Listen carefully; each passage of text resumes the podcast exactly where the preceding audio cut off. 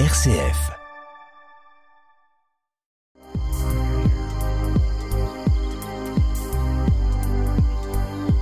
Au ras des pâquerettes, Étienne Dallaire.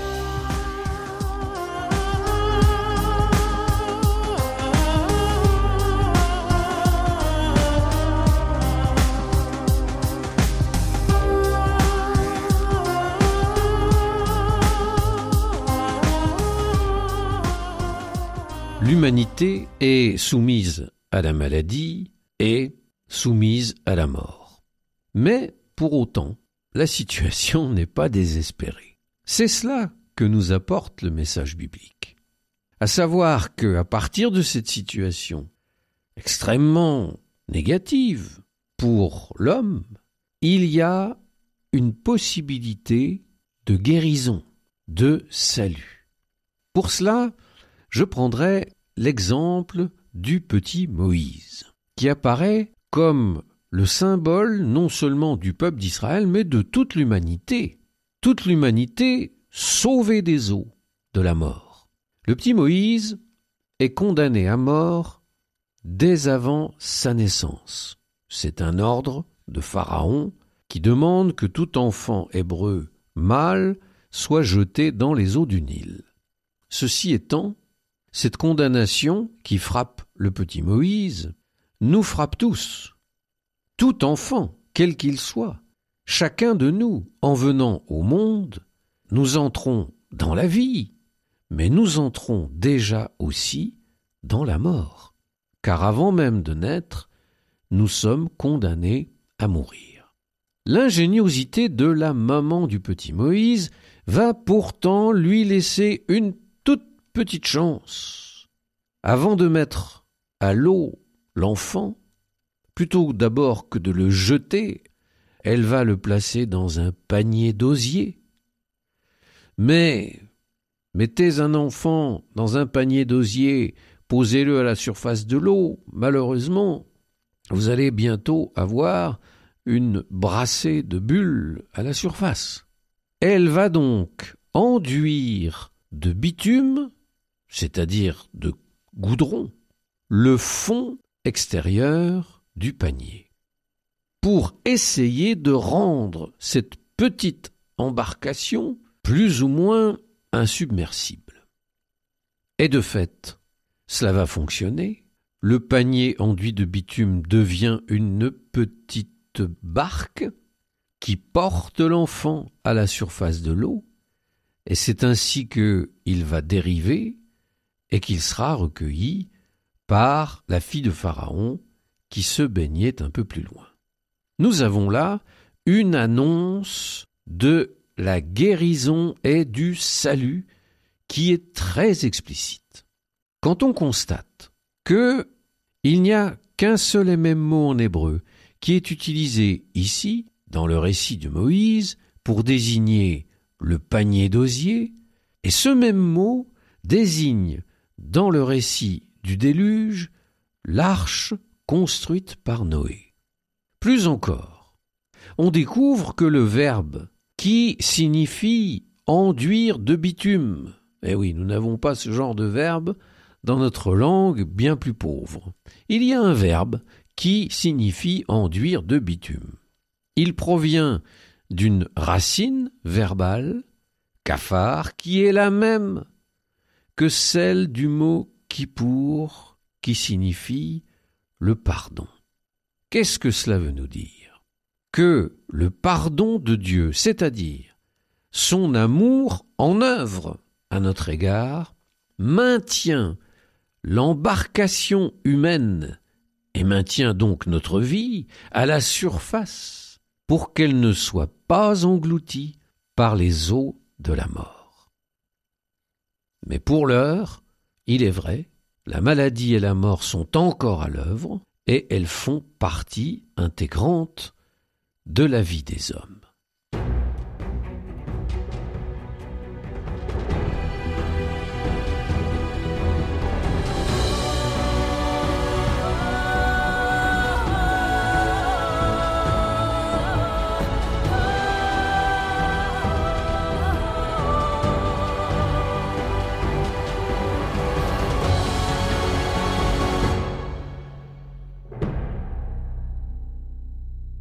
Au ras des pâquerettes, Étienne Dallaire. Pour bien comprendre d'abord l'approche biblique de la maladie, il me paraît intéressant de nous pencher sur le cas du lépreux et de la lèpre. Car ce cas résume toutes les autres maladies, comme nous allons le voir. La lèpre est la maladie la plus citée dans la Bible. Elle était redoutée du fait de sa gravité et de ce que l'on pensait être à l'époque sa contagion. La lèpre est une lente dégradation du corps qui était assimilée à une sorte de pourrissement progressif, c'est-à-dire une véritable mort à petit feu.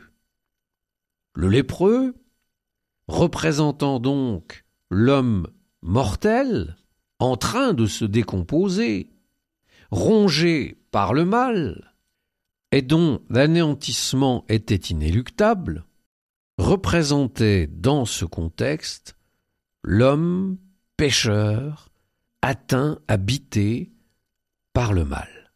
La maladie, en le défigurant peu à peu, lui faisait perdre sa ressemblance avec Dieu. Il devenait en quelque sorte monstrueux. La lèpre est donc le signe visible de la condition humaine qui est soumise à la corruption, le signe visible des conséquences du péché, les signes visibles de la désobéissance de l'homme qui refuse d'entrer dans ce que Dieu veut pour lui. L'isolement du lépreux dont il est souvent question dans la Bible est à la fois une mesure d'hygiène dans les limites des connaissances médicales de l'époque, mais aussi une mesure de discipline spirituelle qui vise à écarter le pécheur pour protéger la communauté d'une contamination.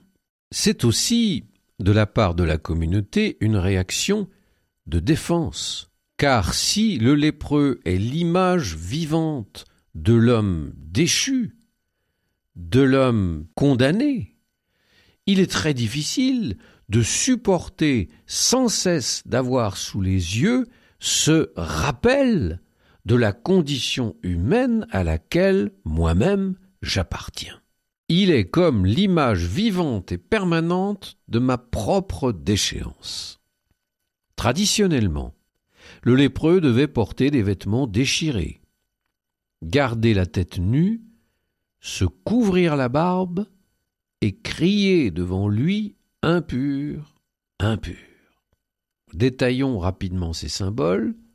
Les vêtements déchirés sont le signe d'un grand malheur, souvent un deuil. Ils matérialisent une déchirure intérieure, une grande souffrance. Le lépreux, en haillon, est un rappel constant de la misère de l'existence humaine. La tête nue atteste que le lépreux est privé de l'intimité avec Dieu, écarté de sa présence car dans le judaïsme on se couvre la tête quand on est en présence de Dieu, par marque de respect. Le couvre-chef était aussi un signe d'une protection, une sorte de main de Dieu posée sur la tête de l'homme. Le lépreux apparaît donc comme ayant perdu cette protection divine. La barbe, quant à elle, est considérée comme la parure de l'homme. En conséquence, l'homme de la Bible porte toujours la barbe. Il peut être amené à la raser dans des circonstances comme la pénitence ou le deuil. La prescription pour le lépreux est que sa barbe doit être cachée et non rasée. Ça signifie que le lépreux n'est pas touché par un mal extérieur, mais qu'il est un homme plongé dans l'indignité et la confusion. Leur guérison est donc une guérison physique, mais aussi très fortement le signe visible de leur salut, de leur rédemption. Je voudrais aborder un autre volet concernant la maladie et le malade, qui est celui de la culpabilité. Immanquablement, Lorsqu'une personne est malade, gravement malade, elle va se situer de deux façons possibles. Soit elle va avoir le sentiment d'être victime d'une grande injustice. Je n'ai rien fait pour mériter un tel sort. Vous connaissez comme moi cette phrase si populaire Qu'est-ce que j'ai fait au bon Dieu pour qu'il m'arrive une chose pareille? Eh bien, cette phrase montre ce sentiment d'injustice. On ne comprend pas pourquoi cette maladie grave nous atteint nous, nous atteint nous et pas le voisin, et pas le grand-père qui a 35 ans de plus que moi. Il y a donc cette perception. Tout à coup, je me sens un être à part. Et il m'arrive des choses dont les autres semblent être protégés. Alors pourquoi? Il peut y avoir aussi une sorte de sentiment d'injustice. Ici, nous l'avons vu par rapport à ceux qui sont bien portants, qui se croient bien portants, qui ne sont pas en tout cas atteints par cette maladie grave, il peut y avoir un autre sentiment d'injustice qui vient des circonstances dans lesquelles cette maladie fait irruption dans ma vie, par exemple, lorsqu'elle va se manifester chez un être jeune. Comment moi, qui n'ai que vingt-cinq ans, qui n'ai que trente ans, je peux être atteint de cette maladie si grave, alors que d'autres n'attrape cette maladie qu'à 70 ans, 80 ans. Le sentiment donc d'injustice est profond. Il est certes compréhensible, mais pas tout à fait logique, puisque nous partons de cette appréhension que chaque vie est différente, chaque vie est un chemin différent. Ce sentiment d'injustice vient du fait que j'estime que toutes les vies sont pareilles, que toutes les vies sont les mêmes. Et donc, il est compréhensible, mais pas tout à fait logique dans la réalité des choses. La deuxième attitude que l'on peut trouver chez les malades, et parfois le même malade va passer par ces deux attitudes successivement. Peut-être même passera-t-il de l'une à l'autre pour revenir de l'autre à l'une. Cette seconde attitude, c'est la culpabilité. Ça n'est plus ici l'injustice, c'est l'inverse, c'est reconnaître que nous avons certainement manqué à notre devoir, que nous avons certainement produit des choses que nous n'aurions pas dû, nous avons certainement failli, et que cette maladie vient comme nous punir. Là aussi, cette réaction, elle est compréhensible, et elle n'est pas totalement fausse. Attention, nous marchons sur des œufs. Mais un certain nombre de troubles ou de maladies que nous pouvons avoir ne sont pas exemptes de notre comportement. Si j'abuse de l'alcool, eh bien, je vais avoir une maladie qui va atteindre mon foie. Ça n'est pas la punition d'un Dieu tout-puissant qui se cache je ne sais où et qui est profondément injuste. C'est la suite normale de mes inconséquences et de mes mauvais comportements. Mais attention, ce n'est pas parce que certaines maladies peuvent avoir des causes dans mon comportement que toutes sont une sorte de conséquence mauvaise dont je serai le principal responsable.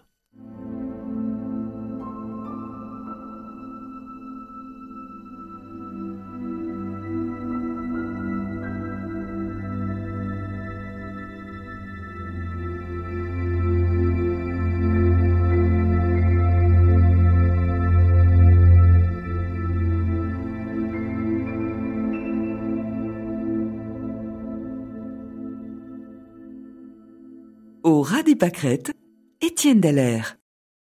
Nous avons toujours tendance à rechercher la cause des choses, à ne pas les accepter telles qu'elles viennent, mais à nous poser des questions.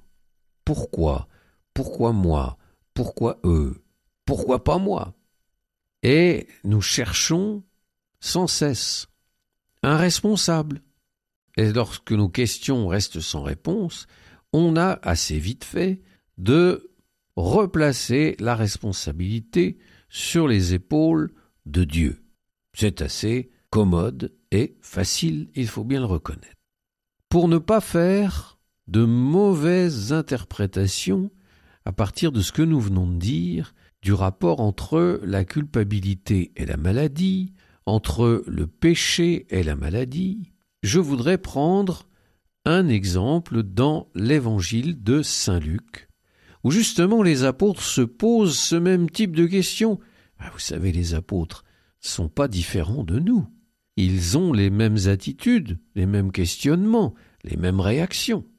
Et ils posent la question de la culpabilité de Galiléens qui ont été massacrés par les troupes romaines et de personnes qui ont été écrasées sous la chute de la tour de Siloé à Jérusalem. Et voilà la réponse que leur fait Jésus.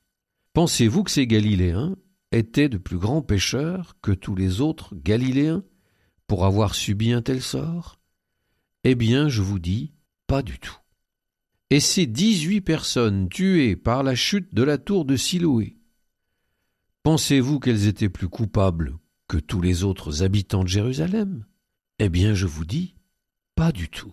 Autrement dit, ici, Jésus évite de tomber dans le piège de la recherche d'une causalité directe. Ceux qui ont été écrasés par la tour n'étaient pas plus pécheurs ou coupables que ceux qui ont évité ce drame. Les apôtres doivent rester sur leur faim, et se dire Mais alors, s'ils n'étaient pas plus coupables que les autres, pourquoi c'est arrivé à eux et pas à d'autres Mais, dans chacun des deux exemples, après avoir donné cette réponse, Jésus ajoute Mais si vous ne vous convertissez pas, vous périrez tous de même. Autrement dit, il met le doigt sur ce qui est important à la limite, ce n'est pas important de mourir d'une façon ou d'une autre. L'important est d'échapper à la vraie mort, à celle qui nous condamnera pour toujours à être de la poussière. Et il indique le chemin pour pouvoir échapper à la mort de manière définitive, c'est la conversion. Voilà ce qui est important. Peu importe le reste. Le reste, par rapport à cela, est presque, excusez-moi l'expression, mais presque du détail. On trouverait encore un exemple semblable lorsque les disciples demandent à Jésus, par rapport à un homme qui est né aveugle, est-ce que c'est de sa faute ou la faute de ses parents? Qui a péché pour qu'il soit né ainsi? La réponse de Jésus sera dans la même tonalité, très claire, ni lui ni ses parents n'ont péché, mais c'était pour que les œuvres de Dieu se manifestent en lui. Curieuse réponse. Il est né aveugle pour que les œuvres de Dieu soient manifestées en lui. De fait, on comprend mieux quand, en poursuivant le récit, nous rendons compte que Jésus guérit cet aveugle de naissance. Parvenant au terme de cette émission, j'ai bien conscience que beaucoup de questions restent encore en suspens.